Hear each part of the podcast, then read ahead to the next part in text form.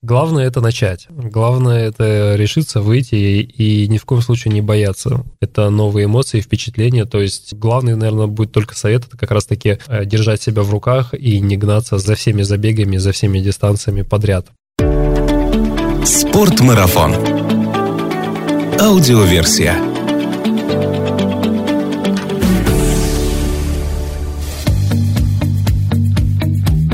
Здравствуйте, друзья! Это Артур Ахметов и «Спортмарафон» – аудиоверсия подкаст об активном отдыхе и путешествиях, снаряжении для приключений, обо всем, что с этим связано. Если вы являетесь поклонником бега и на регулярной основе выходите на пробежку в своем городе, но уже немного устали от привычных прямых дорожек и благоустроенных парков, то сегодняшний выпуск вам будет очень полезен. Мы поговорим о том, как разнообразить свою беговую активность с помощью трейл-раннинга, своеобразного симбиоза занятий бегом и одновременно с этим единения с природой. А говорить об этом мы будем с одним из ведущих трейл-раннеров нашей страны, создателем и редактором портала о трейл-раннинге, скайраннинге и скай-альпинизме mountainrace.ru, участником российских и международных забегов, горных ультра-трейлов, автором обзоров экипировки для трейл-раннинга и просто хорошим другом спорт-марафона Александром Ивакиным. Привет, Саша! Привет всем! Саша, сколько лет ты уже занимаешься бегом в целом и трейл-раннингом в частности? Восьмой год уже. Восемь лет, да, получается. С 2011 года. Ты начал бегать или сразу? Почти сразу это был уже трейл-раннинг, да. Я как только начал бегать, наверное, через месяц, через два, сразу решил, что бег по пересеченной местности для меня гораздо интереснее. Даже несмотря на то, что я тогда жил постоянно в Санкт-Петербурге, вокруг пересеченной местности особо-то и не было. Я жил в самом центре, там все укатано в асфальт, но через какое-то какое-то время я понял, что хочется чего-то более разнообразного и свернул с асфальта, в принципе, почти навсегда. Ну хорошо, для наших слушателей из Санкт-Петербурга. Вот ты живешь в центре Санкт-Петербурга, но душа рвется в трейл-раннинг. Что ты сделал? Я на тот момент был на постоянной работе, то есть как большинство людей, 5 через 2. По вечерам я ездил на электричке в Кавголово, в Токсово, то есть это наш самый известный под Санкт-Петербургом спортивный кластер, можно так сказать. Там лыжные базы, горки, холмы и и эту площадку я, как и огромное количество людей, кто более-менее в Санкт-Петербурге как бы занимается активным каким-то спортом, то есть э, Кавголово для меня было ну, основной, отправной точкой вообще дальше в мир трейл-раннинга. Когда бег перестает быть просто бегом и становится в итоге трейл-раннингом? Ну, наверное, именно в тот момент, когда ты понимаешь, что хочешь чего-то большего, каких-то новых ощущений, потому что многие люди абсолютно нормально это бегают всю жизнь по асфальту, им нравится. Если тебе нравится постоянная какая-то активность вот в этом режиме, ты, может быть, хочешь там расти какие-то результаты получать на асфальте именно, то это абсолютно нормально, да, ты бегаешь по асфальту, но иногда, да, там рекомендуют все равно там по грунту бегать, да, какие-то тренировки делать. Трейл-раннинг — это именно про впечатления, про эмоции, про новые ощущения, в том числе про путешествия, потому что, ну, так получилось, что в какой-то момент момент мне подвернулись всякие различные видеозаписи о трейл-раннинге, о мировом именно. И на тот момент мне уже, в принципе, были интересны какие-то путешествия. Были кое-какие возможности в рамках обычных отпусков, да, куда-то ездить. И первые же поездки были связаны с трейл-раннингом, точнее, со скайраннингом. К вопросу, чем скайраннинг отличается от трейл-раннинга, мы вернемся чуть попозже. Ты сказал, что трейл-раннинг — это все-таки про впечатление и про бег, да? То есть получается, что если я по выходным бегаю в парке, это тоже пересеченная местность, то это не совсем трейл-раннинг.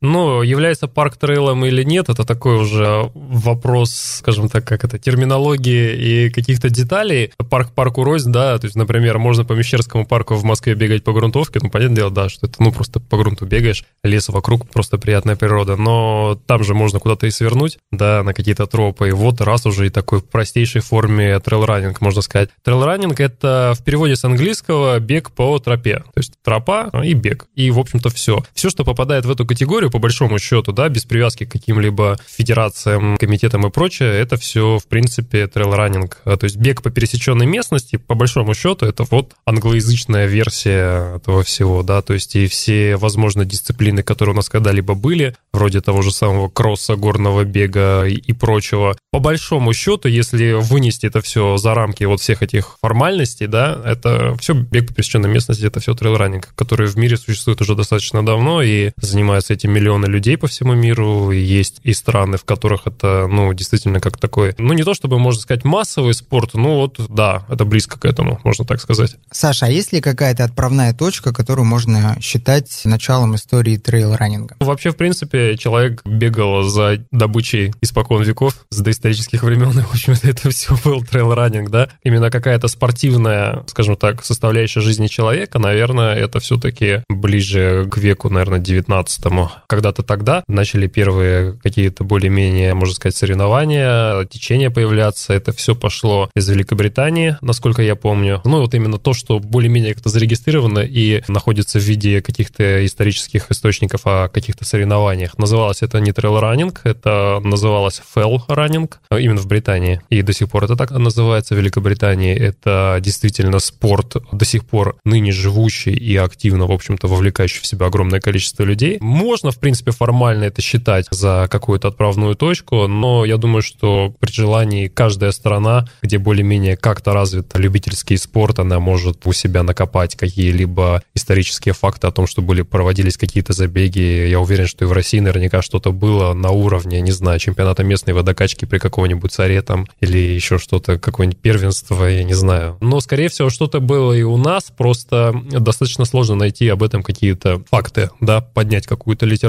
просто потому что это настолько узкоспецифическая история, которая, ну, мало по большому счету кому интересно, но наверняка что-то было. Насколько сейчас этот вид спортивной активности популярен за рубежом и у нас? Он находится на подъеме, может быть, на пике или наоборот, спад какой-то чувствуется? В мире, да, в мировой тенденции трейл-раннинг находится, можно сказать, что на каком-то одновременно и подъеме, и близко к пику, наверное, потому что большой пул количества забегов мировых, именно он уже существует, он действительно большой, трейл-раннинга в мире, повторюсь, занимаются миллионы людей, ведущие страны, такие как США, в принципе, весь Евросоюз, Азия, огромное количество людей этим занимается, очень много различных забегов, они все существуют, у них уже есть большая история, у многих из них десятилетние истории, то есть десятки лет они живут и процветают, в принципе. Возможно, ну, как-то это все видоизменяется в какие-то новые забеги, то есть организаторы что-то новое придумывают. Многие организаторы всю жизнь вот просто проводят вот какой-то один забег и развивают его. В России сейчас такой момент, 2019 год, вот конец, сейчас уже сезон практически закончен. Можно сказать, что сейчас в России больше 200 забегов. Это очень-очень много, в принципе, для страны, в которой трейл-раннинг, ну, можно сказать, не то чтобы официально, но, в принципе, принципе, как соревновательная активность существует, ну, там, около 6 лет. 200 забегов в год. Более 200 забегов однозначно сейчас существует. Они, естественно, разного уровня. Страна огромная. У нас в России сейчас существует, по примерным моим оценкам, более 25 серий забегов. Ну, это как и крупные серии известные, так и региональные серии. На это есть достаточно неплохой спрос. Конечно, он не массовый, он не огромный, но спрос есть, потому что люди в регионах, особенно с тем уровнем платежеспособности, который им не позволяет путешествовать в основном по стране, тем более выезжать за рубеж, они все-таки бегать-то хотят, они хотят как-то активно жить, да, проводить свои выходные, свой досуг, и они получают те предложения, которые им предлагают организаторы. В этом году мы на сайте Mountain Race в нашем календаре отметили примерно,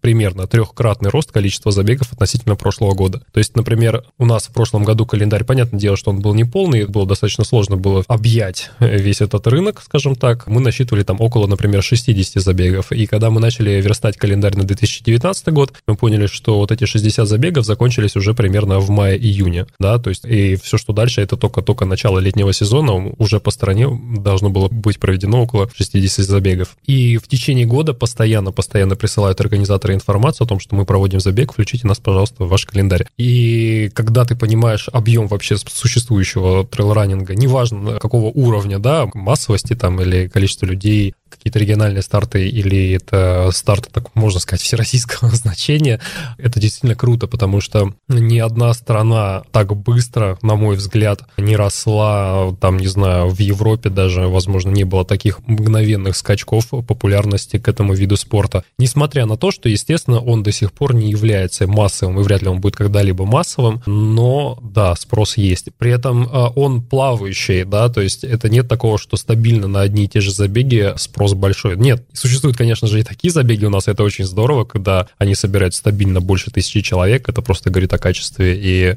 э, престижности этих забегов, можно так сказать. Но все равно как бы спрос такой плавающий, потому что для большинства любителей трейл-раннинга, которые могут себя такими назвать, это все-таки интересный формат проведения своего досуга, это путешествие, это беговой туризм, можно так сказать, и люди, когда видят, что постоянно появляется что-то новое, они одно уже сбегали, собираются на другое, бегать какие-то забеги оставляют себе как постоянные, то есть хотят возвращаться вновь и вновь. Такое очень часто бывает, например, когда человек только начинает, только приезжает на свой первый забег, ему все нравится, все прошло здорово, и он уже дальше на следующий год снова его же планирует. И, конечно же, это здорово, то, что у человека есть такая привязанность, такая лояльность к организатору, это замечательно. Но, в принципе, да, если люди хотят как-то расширять свой кругозор, они начинают искать информацию, какие где забеги, и, в общем-то, информация в открытом доступе, ее достаточно много уже, ну, много относительно нашего такого небольшого мира трейл-раннинга, да, то есть интернет есть, социальные сети есть, по большей части большинство, да все, в принципе, забеги российские, которые существуют, у них есть свои социальные сети, они как-то в них живут, более-менее, кто-то мощнее себя продвигает, кто-то послабее, кто-то на региональном уровне, они даже не светятся в информационном поле, которое есть общее, да, то есть они у себя живут в регионах. До центра вселенной, до города Москвы информация-то редко долетает, но я повторюсь, более 25 серий, и они реально существуют, они разного размера, но они есть. Как ты считаешь, можно ли связать вот такой большой интерес к трейл-раннингу с тем, что у нас, в принципе, тема бега сейчас в стране является одной из самых актуальных спортивных тем? Ну, в принципе, да, просто потому что есть еще и тот момент, что есть экипировка для всего этого. Сейчас, в принципе, вместе с ростом спроса, да, в принципе, на забеги на эти, на количество людей, которое увеличивается, есть еще и в чем бегать. То есть, если бы мы жили в какой-нибудь там, я не знаю, сильно отсталой азиатской стране, где ничего не продается, да, например, для этого вида спорта, то мы бы бегали там в кедах, да, с рынка. Но сейчас есть абсолютно все, что нужно для того, чтобы заниматься трейл-раннингом. Информация, как готовиться, как доехать, что надеть на себя. Хотя, конечно, не все далеко этими советами пользуются, но, в принципе, все это есть. К экипировке и советам чуть позже подойдем. У меня еще несколько есть вводных вопросов про трейл-раннинг. Угу. Ну вот такой большой интерес к этому спорту. Скажи, а это вообще спорт любителей или это спорт профессионалов? Есть ли какой-то официальный статус у трейл-раннинга как у вида спорта? Официальный статус у трейл-раннинга есть. Трейл-раннинг — это легкая атлетика, и в России в том числе, с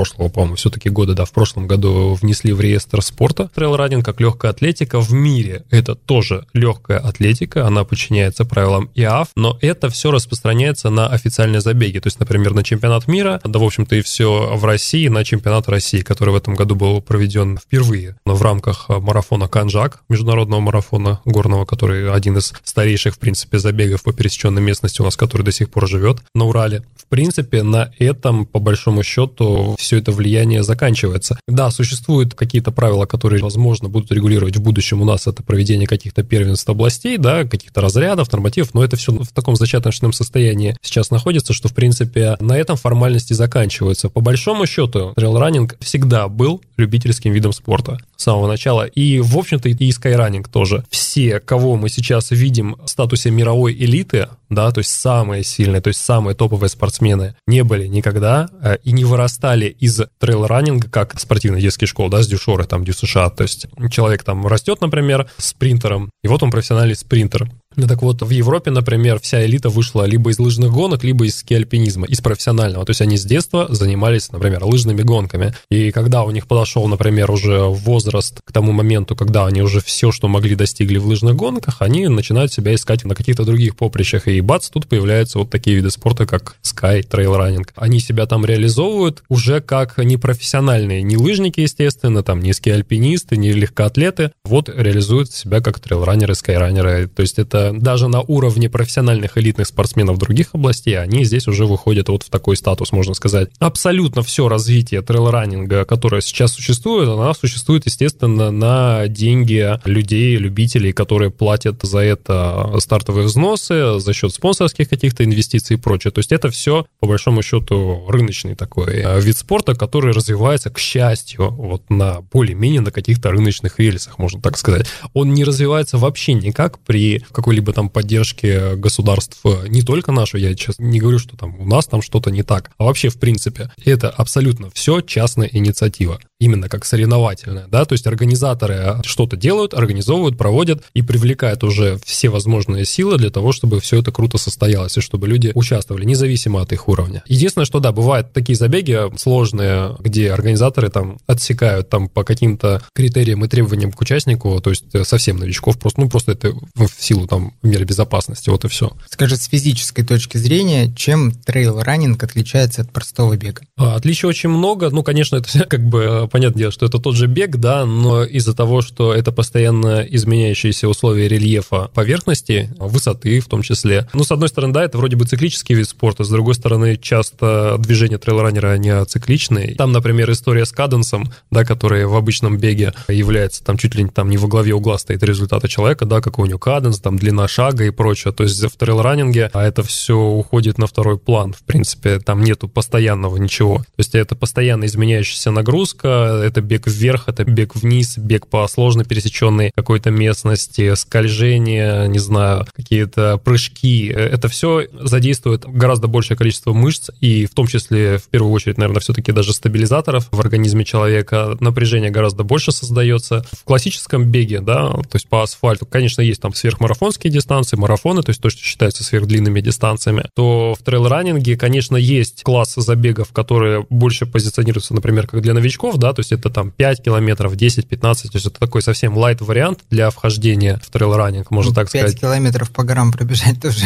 занятие такое. Да, то есть если мы сейчас говорим об аудитории и для аудитории людей, которые только-только хотят об этом что-то узнать, да, трейл-раннинг это в первую очередь про длинные и сверхдлинные дистанции. Он создавался просто в силу особенностей рельефа в тех местах, где он впервые проводился как соревнование. Просто дело все в том, что в горах это, ну, вот ты живешь в какой-то деревне, да, и тебе нужно пересечь, например, какой-то перевал и спуститься в другую деревню, а потом вернуться. Это пока ты поднимешься, пока спустишься уже километров 10-15, а потом еще назад. Вот так и складываются длинные дистанции в трейл-раннинге, по большому счету. Да, использование а, условий рельефа местности, оно накладывает вот этот вот отпечаток на, в принципе, на всю вот эту составляющую трейл-раннинга, как историю про длинные дистанции. Ну, конечно же, да, в соревнованиях, если организаторы хотят привлечь как можно больше людей, да, какую-то массовость создать, они все-таки добавляют какие-то вот эти входные дистанции, 5-10 километров. Поэтому, да, с точки зрения нагрузки, а, сверхнагрузки, которая дается на трейл-раннера, она больше. Единственное, что есть такой момент, что до сих пор там существует спор, там полезен, там не полезен бег по асфальту, да, насколько это вредно бег по твердым поверхностям, то, конечно же, бег по грунту, по мягкому грунту, он, конечно, да, там он не настолько сильно влияет, там может быть пагубно на что-то. Хотя, на самом деле, когда ты вдаешься во все эти детали подготовки, детали восстановления людей после забегов, даже на сверхдлинной дистанции, ты понимаешь, что это все настолько такие тонкости, которые, если ты знаешь, ты понимаешь, что безопаснее бывает пробежать, не знаю, 50 километров по горам, чем шоссейный асфальтовый марафон. Безопаснее вообще, в принципе, по, всем параметрам. Даже несмотря на то, что это будет в два раза дольше.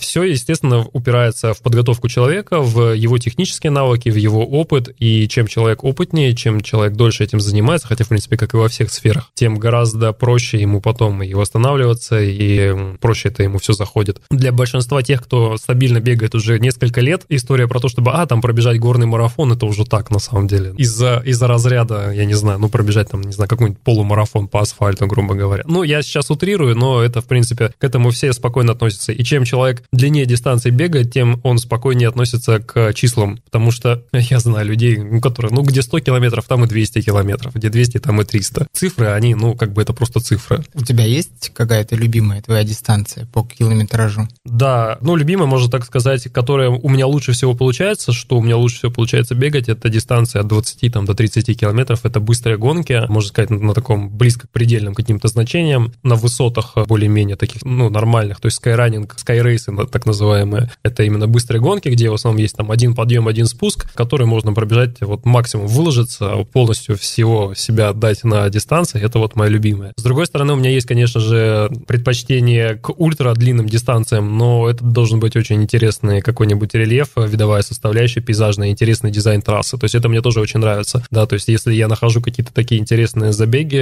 то есть я с удовольствием участвую, независимо там даже от результата какого-то, мне это просто интересно. Потому что для меня здесь, в общем-то, история с тем же самым беговым туризмом, она ничуть не меньше, чем для других любителей. Мне нравится просто путешествовать, мне нравятся горы, мне нравится природа, поэтому если забег какой-то интересный организовывается и на ультрадистанции 100 километров, почему бы и нет, с удовольствием стартую такое. Насколько я сейчас понимаю из нашего разговора, да, трейл-раннинг это вообще про то, что ты забежал на вершину, осмотрел окрестности вокруг с высоты, наметил следующую вершину и побежал к ней. То есть можно сказать, что это бег за впечатлениями. Вот это, наверное, одно из максимально точных таких определений, это бег за впечатлениями, да, за эмоциями, за каким-то фаном. Конечно, трейл-раннинг это не только вершины, это еще и леса и поля, то есть, в принципе, трейл-раннер использует свою местность там, где он живет, в первую очередь, да, для тренировок, для каких-то, и это все накладывает какие-то свои отпечатки эмоций, потому что я знаю ну, множество людей, которые, ну, не особо-то горы, на самом деле, как-то переваривают, или, может быть, любят, им нравятся равнинные, например, забеги, там, ну, поля, леса, это же все тоже природа, это все прекрасно, и поэтому люди, которые там нравятся менее рельефные забеги, но хотят бегать по пересеченной местности, пожалуйста. Огромное количество людей, которые десятилетиями у нас занимаются спортивным ориентированием, тем же самым, да, это же тоже пересеченная местность, бегают по лесам, и они прекрасно выступают, многие из них на соревнованиях по трейл-раннингу, по скайранингу, то есть это все перемешивается такая история. На самом деле ничего глобально нового там, конечно, нет, а в том плане, что, ну, грубо говоря, там в скайранинге или в трейл-раннинге добавляются какие-то, ну, может быть, еще правила, да, какие-то классификация гонок, но в принципе это все, это все природа, ты бегаешь, ты получаешь эмоции там в ориентировании в том же самом, ну, ты еще КП собираешь, да, там продумываешь что-то, какую-то там логистику перемещения. Постоянно, сколько лет я в этой теме, я вижу огромное количество людей из смежных видов спорта, из дисциплин, которые прекрасно выступают. Кто-то за впечатлениями, кто-то за результатами, да, то есть а кто-то и за тем, и за тем. Ну, многие, да, победители, там, призеры говорят, да, в принципе, не до видов, не до этого, да, то есть это тоже уже такая,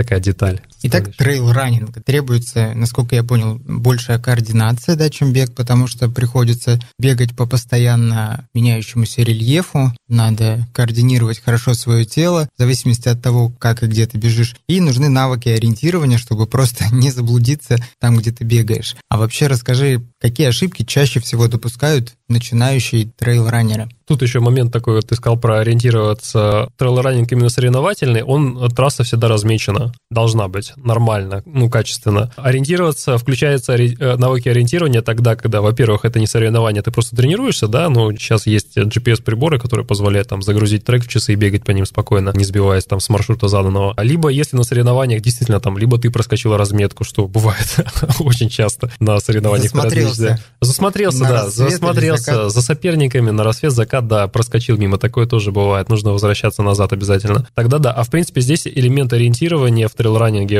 именно в соревновательном, он уходит на второй план, если, ну, как бы все нормально сделано, то, в принципе, человек не должен, по идее, заморачиваться над вопросами ориентирования, хотя, конечно, организаторы всегда для безопасности прописывают просьбы, ну, не всегда, но часто прописывают просьбы иметь с собой прибор с GPS с загруженным треком, если вы хотите, ну, максимально себя обезопасить от блуждания от каких-то. Вот, это есть такое. В плане каких ошибок ошибки на самом деле редко здесь отличаются от ошибок в принципе в беге, да, то есть для начинающих это, конечно же, форсирование нагрузки в первую очередь, то есть хочется сразу все объять необъятное, за один год пробежать все забеги, бегать 100-200 километров в неделю, не знаю, упахиваться, умирать, чтобы чувствовать, что ты что-то делаешь. Это, наверное, одна из главных ошибок, да, то есть э, форсирование нагрузки. Дело все в том, что в трейл-раннинг, как именно в вид соревновательной активности, приходят люди чаще всего в возрасте 30+, это люди, которые никогда спортом не занимались, занимались, либо занимались, ну, так, в школе, например, да, где-то, или, ну, может быть, там, действительно, там, в детстве какими-то другими видами активности занимались, но потом жизнь вынуждает всех учиться работать, зарабатывать деньги, создавать семью, и вот когда уже более-менее что-то, как бы, есть, мы ищем себе приключений на пятую точку, и появляется такой вид спорта, как, например, как трейл-раннинг. Сейчас меня описываешь примерно. Я сейчас описываю 90% в принципе участников забегов по трейл-раннингу в России и во всем мире. Это абсолютно нормально, это хорошо, потому что люди, в принципе, начинают, ну, ну, как-то себя активно вести. И к этому возрасту обычно мы уже подходим с большим багажом чего-то, да, каких-то там, не знаю, может быть, проблем со здоровьем, либо не столько с проблемами, сколько, в принципе, ну, в таком состоянии, что мы уже, ну, нам не 15 лет, да, то есть, например, художественные гимнастки выходят там на условную пенсию С четким осознанием, лет. что пора бы себя куда-то выгнать на спорт. Да, да, но ты при этом, в тебе есть N килограмм, в тебе есть какие-то проблемы, там, или еще что-то, и начинается форсирование. Есть еще такой тонкий момент, когда сейчас в цифровом цифровую эпоху есть различные приложения, в которых ты можешь посмотреть, сколько бегает твой сосед, твой знакомый, пытаешься достичь его, а чем я хуже. Ну, да, понятное дело. Это Хорошо, что эти приложения не показывают, в какое время и где этот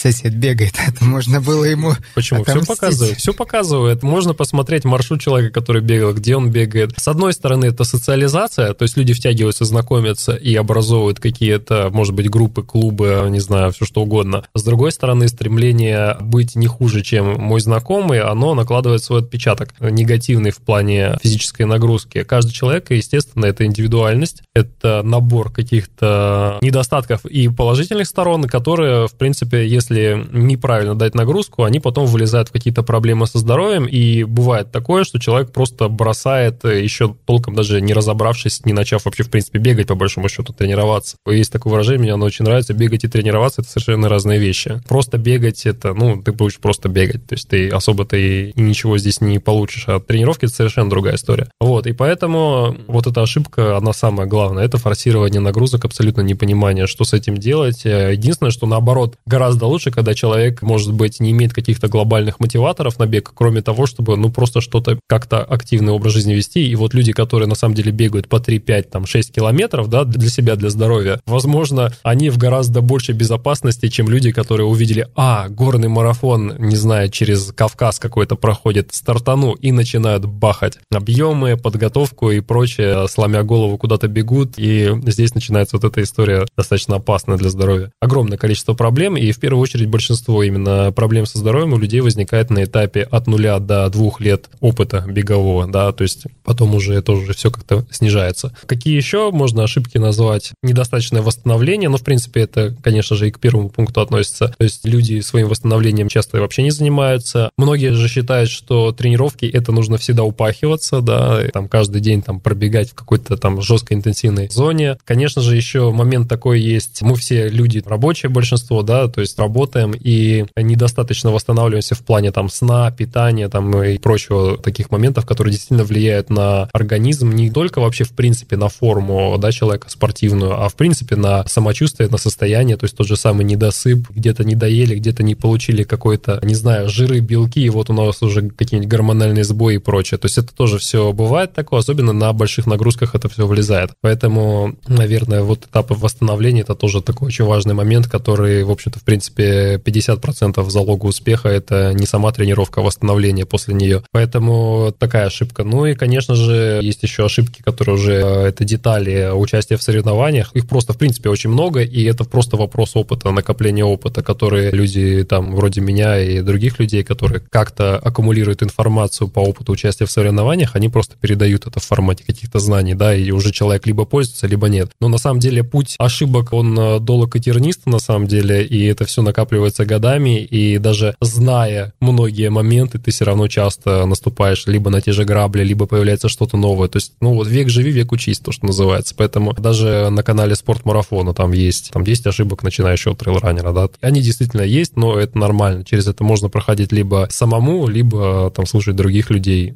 и все равно проходить самому, можно так сказать.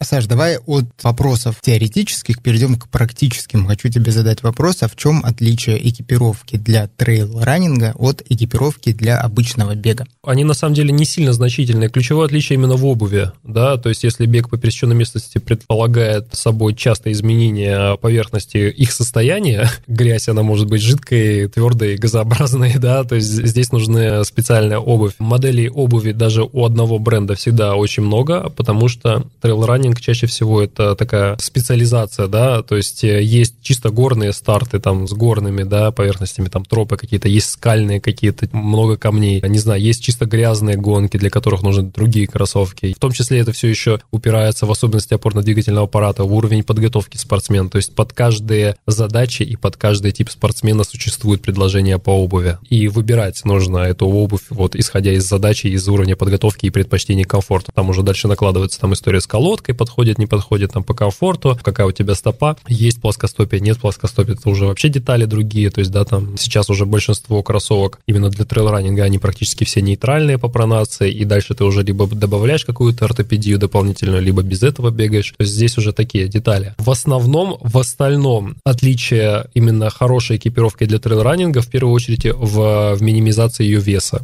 Максимально тонкие, хорошо дышащие материалы, используется там с различными всевозможными технологиями, там использование мембранных курток, тех же самых именно беговых. То есть мембранная куртка для альпинизма, она, естественно, ну, не то что бесполезна, а ее никто использовать в основном не будет, кроме там, не знаю, пробитых опытом туристов, которые знают, что если в горах пойдет дождь, то никакая беговая, например, мембранная куртка вряд ли поможет, если ты медленно будешь двигаться. Это такие моменты. Все положено в угоду минимизации веса в трейлранинге, потому что если ты бегаешь по асфальту, да, то асфальтовый бег, он не предполагает бег с рюкзаком. Ну, конечно, можно бежать, то есть как бы с собой там водичку берешь или еще что-то, но, в принципе, это бег без всего, то есть ты бежишь в одежде, которая защищает там тебя от холода и ветра в основном. Это в трейлранинге такая одежда, естественно, тоже есть, но она все равно стремится к минимизации чаще всего веса. К тому же есть рюкзак, куда это можно все сложить. И когда ты бежишь с рюкзаком, с этим, то, конечно, гораздо лучше, если вся экипировка, которая туда сложена, она весит минимально, да, то есть это редко вообще, даже с учетом воды, вес рюкзака там 2 килограмма, я не знаю, примерно, да, то есть вот это такой беговой рюкзак. Хотя на самом деле я для себя люблю бегать вообще без рюкзака. Я с прошлого года стараюсь, если позволяют условия и позволяют там требования организаторов, можно бежать без рюкзака даже ультра-трейл, то я встану и выйду, если мне будет удобно бежать это без рюкзака. У меня был такой отличный опыт на Урале, когда я бежал с беговым поясом, там было просто холодно, и вся,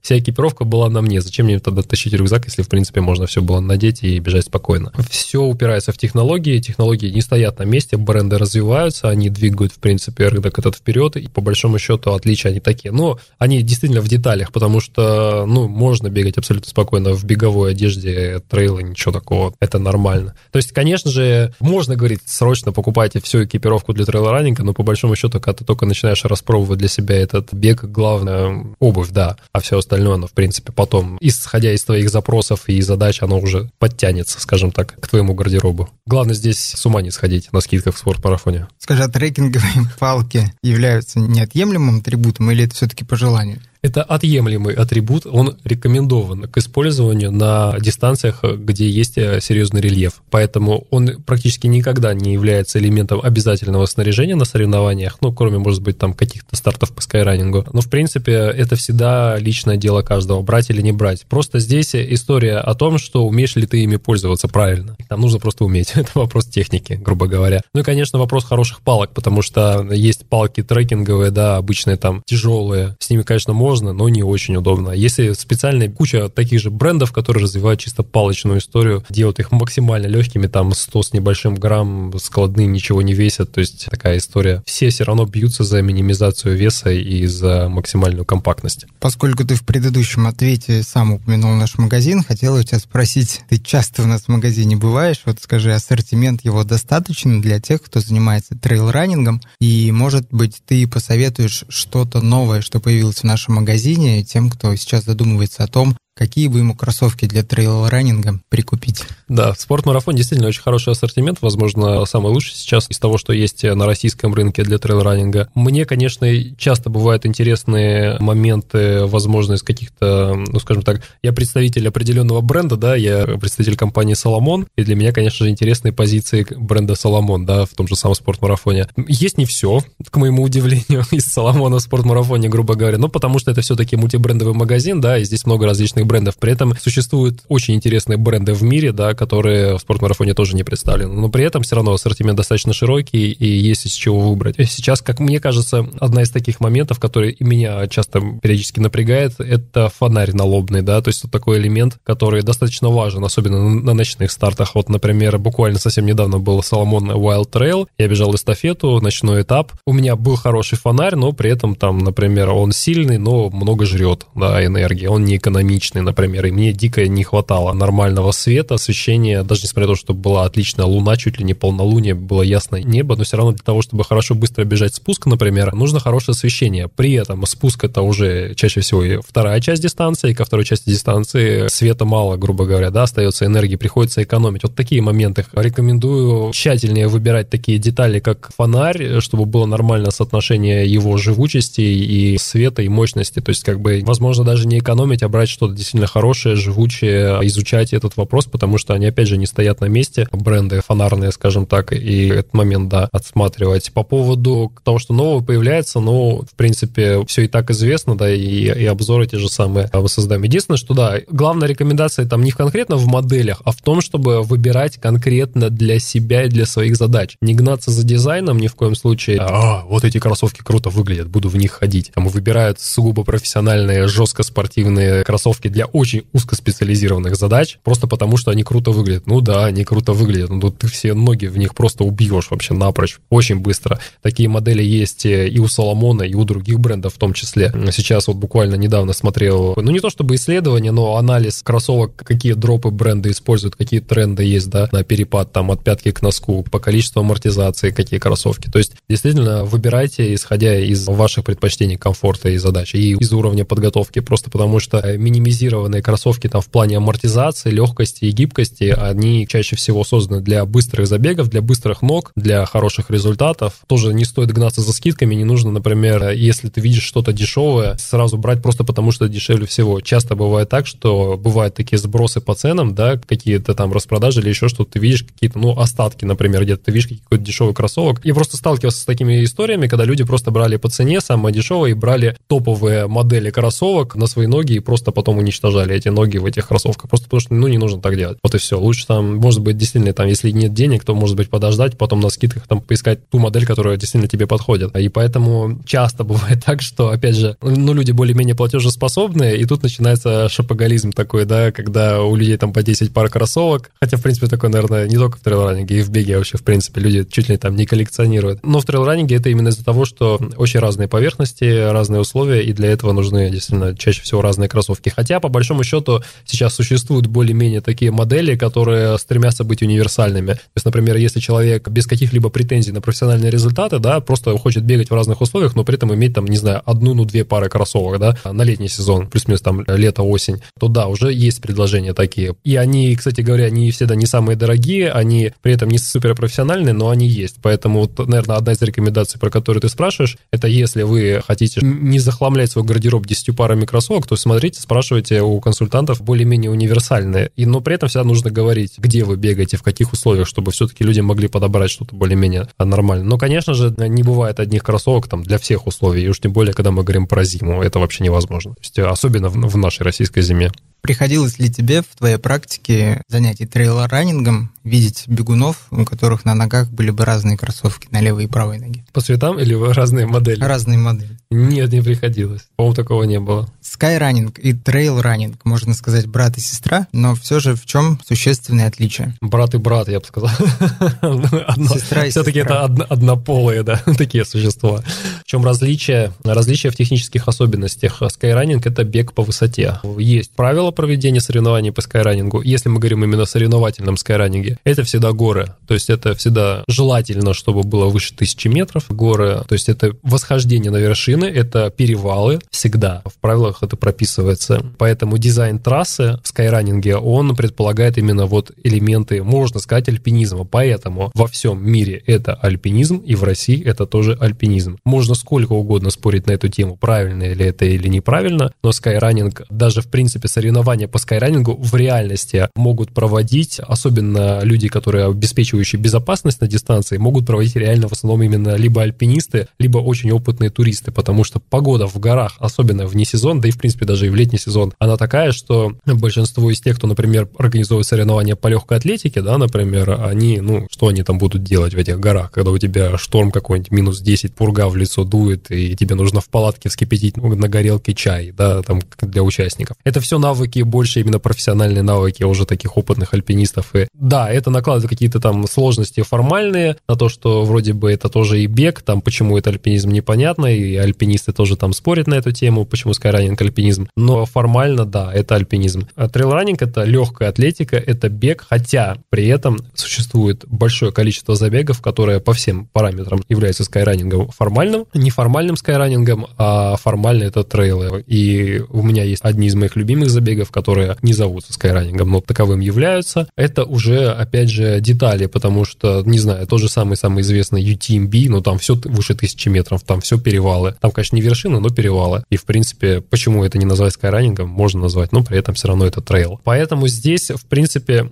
такая история про пересечение интересов, она создает и создавала, и, возможно, и будет создавать такие некие конфликтные ситуации между организационными какими-то структурами, просто потому что когда-то скайранинг создавался исключительно как восхождение на вершины, на альпийские, то есть это был Монте-Роза, это был Монблан, там и другие какие-то вершины европейские известные. И в рамках этих восхождений устраивались первые соревнования. И у нас в России скайранинг официальный первый появился как скоростное восхождение на Эльбрус. И это гора, это альпинизм. Можно как угодно Эльбрус называть там сложной или несложной горой, но это альпинизм, да, то есть без вариантов. Потом, когда уже скайранинг начал развиваться во что-то более-менее массовое, чтобы хотя бы хоть какую-то массовость создать, и даже на европейском уровне пошло развитие дистанций, которые тоже предполагают восхождение, но на менее, там, на не такие высокие вершины, там, меньше 4000, там, это трехтысячники какие-то там в Доломитах, там, или еще где-то в Альпах, и наличие троп, то есть подъемов, спусков, и появился такой уже более-менее беговой вариант скайранинга, скажем так, в этом отличие. Но по большому счету, когда скайранинг перешел в историю попыток сделать более массовый продукт, а в чем тогда отличие от трейл-раннинга, да, это те же самые тропы, возможно, те же самые перевалы. Вот здесь вот э, начинается такая конфликтная история между двумя направлениями, хотя на самом деле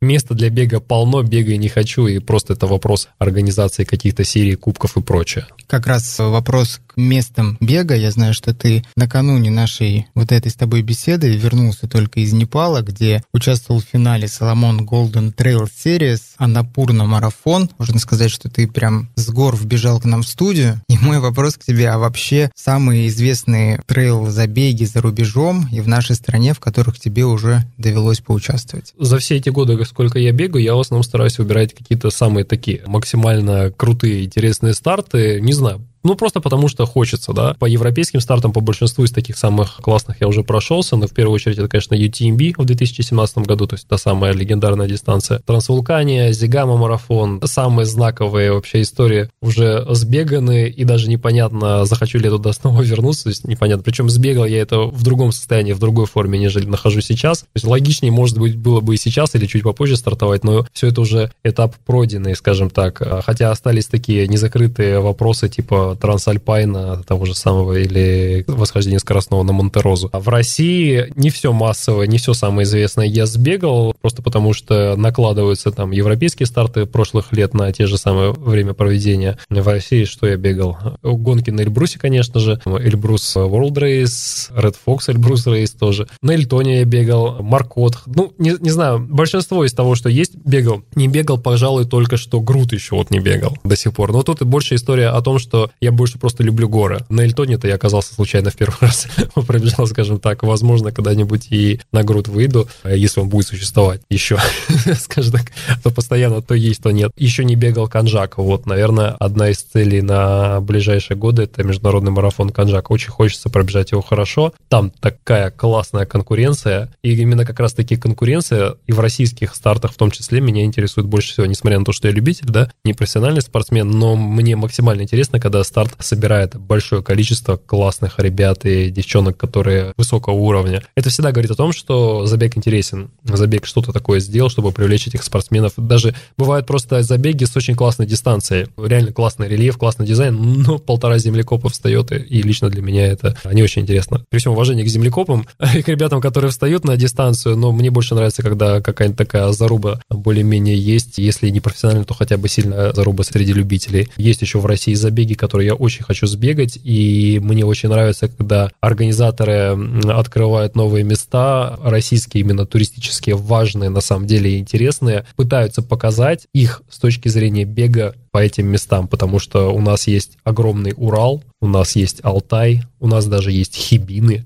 у нас есть прекрасный хребет Маркот в Геленджике, Новороссийске, который раньше никто практически про него не знал. Вот ребята-организаторы открыли это место, и оно на самом деле, я считаю, что одно из лучших мест для тренировок и подготовок к забегам по трейл-раннингу. Там прекрасный совершенно рельеф, отличные условия для всего, чтобы тренироваться и готовиться к забегам там почти любого уровня. Единственное, чего нет на Маркотхе, это большой высоты высоты и гипоксии, скажем так. В начале выпуска, когда мы говорили про дистанции для трейл-раннинга, ты сказал, что все-таки трейл-раннинг это для таких более продолжительных дистанций, хотя есть на входе и более короткие дистанции. Я вот сейчас смотрю, так сказать, на дистанцию нашего подкаста и понимаю, что она тоже получается достаточно продолжительной, если сравнивать с предыдущими выпусками, ну, в общем, да. И поэтому, ну, я так вынужден, к сожалению, тебя немножко с дистанции сдвинуть и подвести к концу. Вот в конце нашего разговора мог бы ты нашим слушателям, тем, кто в ближайшее время планирует выйти на свою первую трейловую дистанцию, дать несколько советов? Главное это начать. Главное это решиться, выйти и, и ни в коем случае не бояться. Когда вы это сделаете, да, когда вы только начнете заниматься, особенно если вы попадете на хороший забег, классно организованный, это очень сильно мотивирует. То есть не нужно бояться этого всего. Это на самом деле не так страшно, и да это вообще не страшно, это прикольно и весело. Это новые эмоции, впечатления. То есть главный, наверное, будет только совет, это как раз-таки э, держать себя в руках и не гнаться за всеми забегами, за всеми дистанциями подряд. Планомерная, постепенная постоянная адаптация организма к, на, к серьезным нагрузкам, она должна присутствовать. Это, наверное, самый главный совет. Но при этом ставить большие интересные цели, которые тебя будут мотивировать жить в трейл-раннинге долго, это тоже очень важно. То есть даже если это не соревновательная цель, я не знаю, цель похудеть на 20 килограмм в ближайшие три года, тоже себе хорошая цель, грубо говоря. И трейл-раннинг прекрасный способ, чтобы ее достичь. Большие цели, они интересны, они мотивируют, особенно забеги. Когда ты видишь, что люди пробегают, не знаю, по 100 километров вокруг какой-то живописной горы, по каким-то перевалам, по снежникам,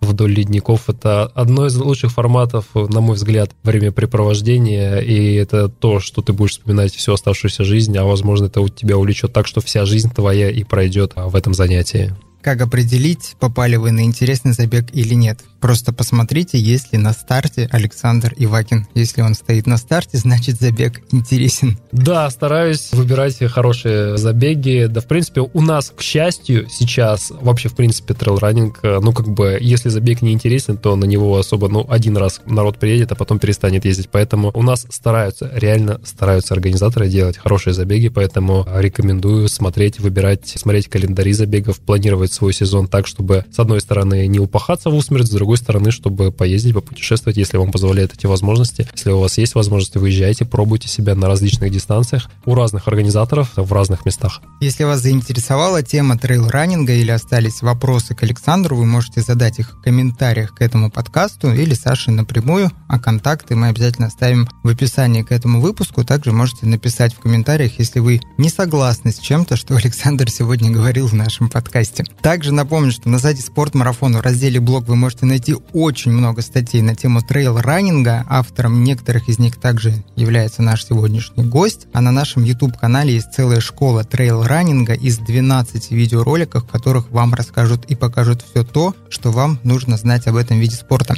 Саша, легких тебе стартов и новых впечатлений из твоих забегов. Спасибо. До встречи на тропе. До встречи. Пока.